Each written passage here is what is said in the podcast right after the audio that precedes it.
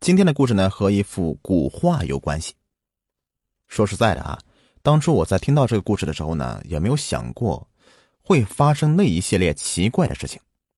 可谁知，发现了我的疑问之后啊，这臭小子竟然把画送到我的家里，还说要我亲身体验一下。这我哪里能愿意呀？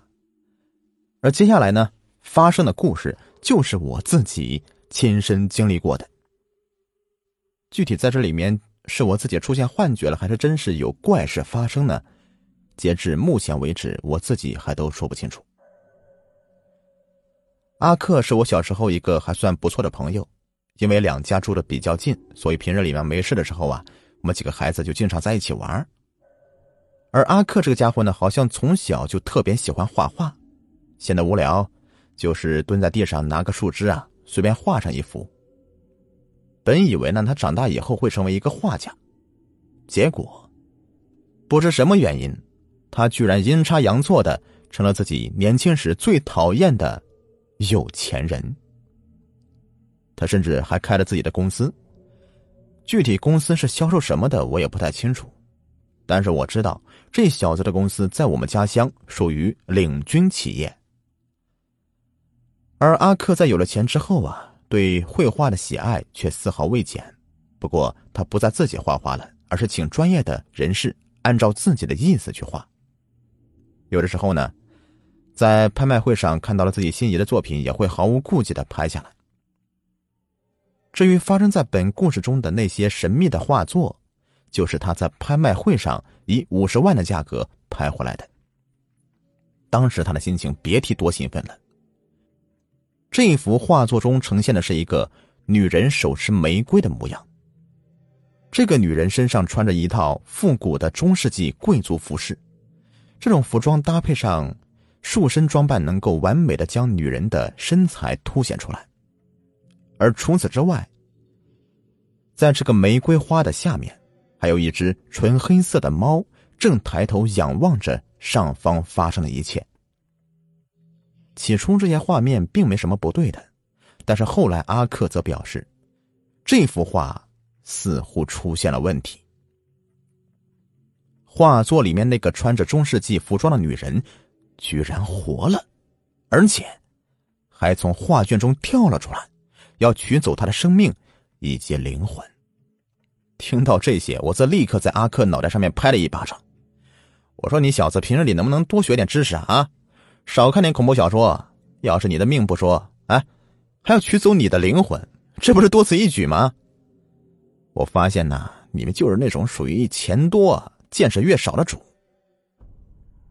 本以为啊，这小子会像原来一样反驳我，可谁知，现在的他却是无奈的笑了笑，在笑容中我能看到那股难以遏制的苦涩，这种感觉绝对不是装出来的。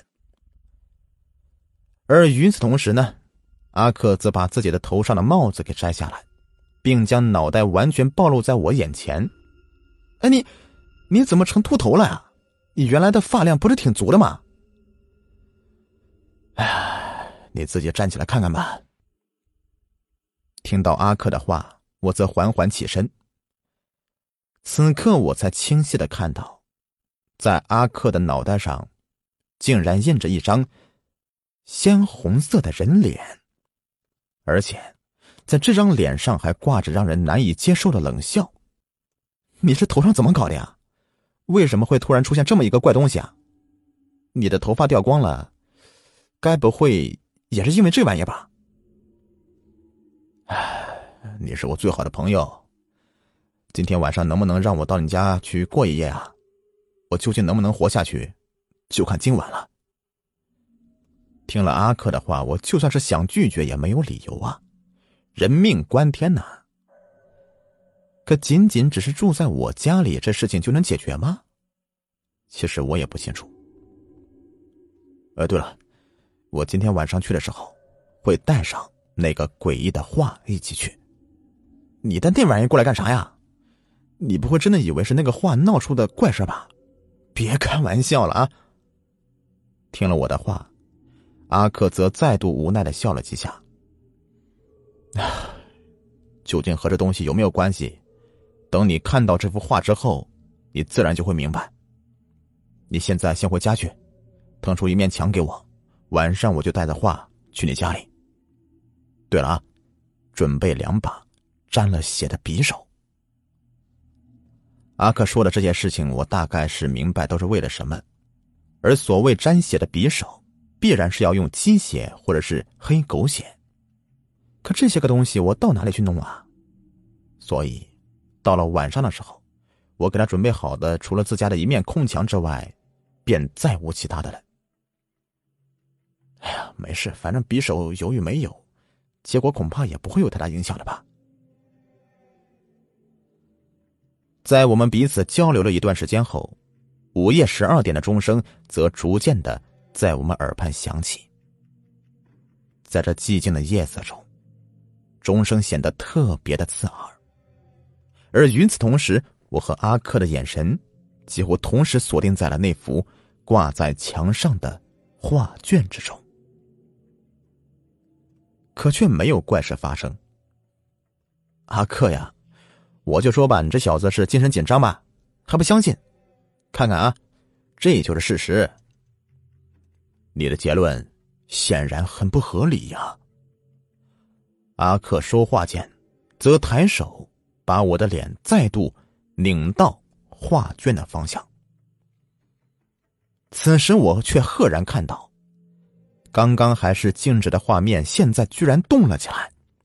并且站在画卷中那个穿着中世纪服装的女人，现在则缓缓的攥紧自己的右手，紧跟着，被他攥在手中的玫瑰根茎上的刺，则顺势扎入他的手掌。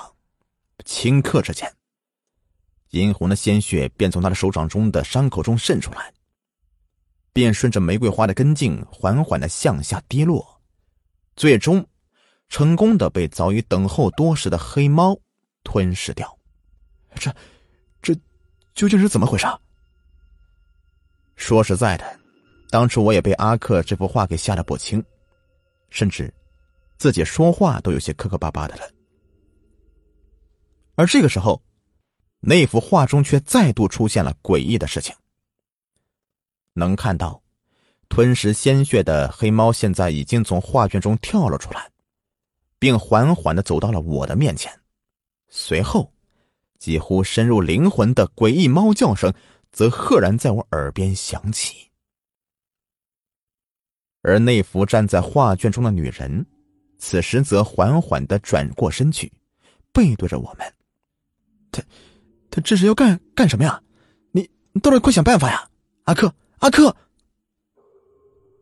本以为阿克有什么应对的方法，可谁知。现在的他居然已经被吓傻了，整个人呆愣愣的立在原地，什么话也不说。而画卷中女人的行为并未因此而停止。能看到，在他背对着我们之后，他则抬起自己的双手。这是一双被漆黑彻底覆盖的手，而且。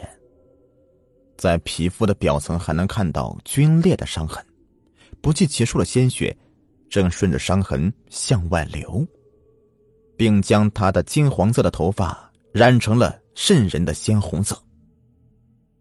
非但如此，他还用手将自己的头发给缓缓的撩了起来，紧跟着，一张诡异的人脸则从头发下面露了出来。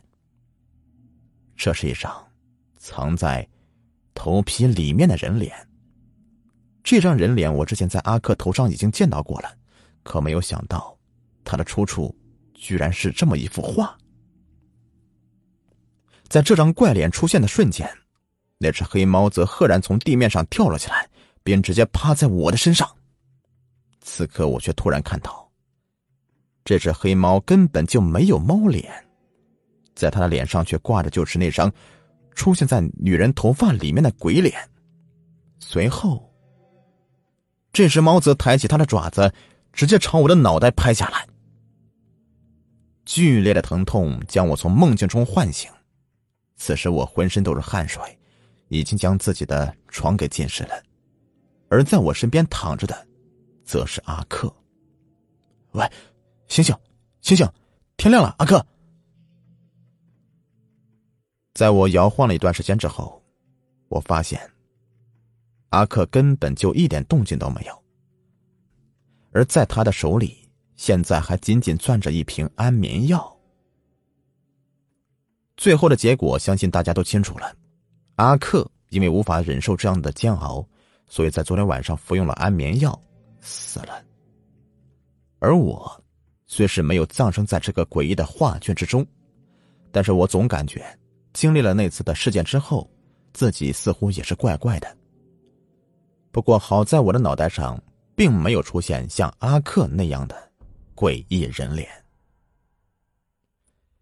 可是我虽是这样的安慰自己，但是我有一次记得去理发的时候，理发师曾经说过，我的头发生长的好像不太对劲儿，具体是不是因为这个画而产生的问题，我自己也不清楚。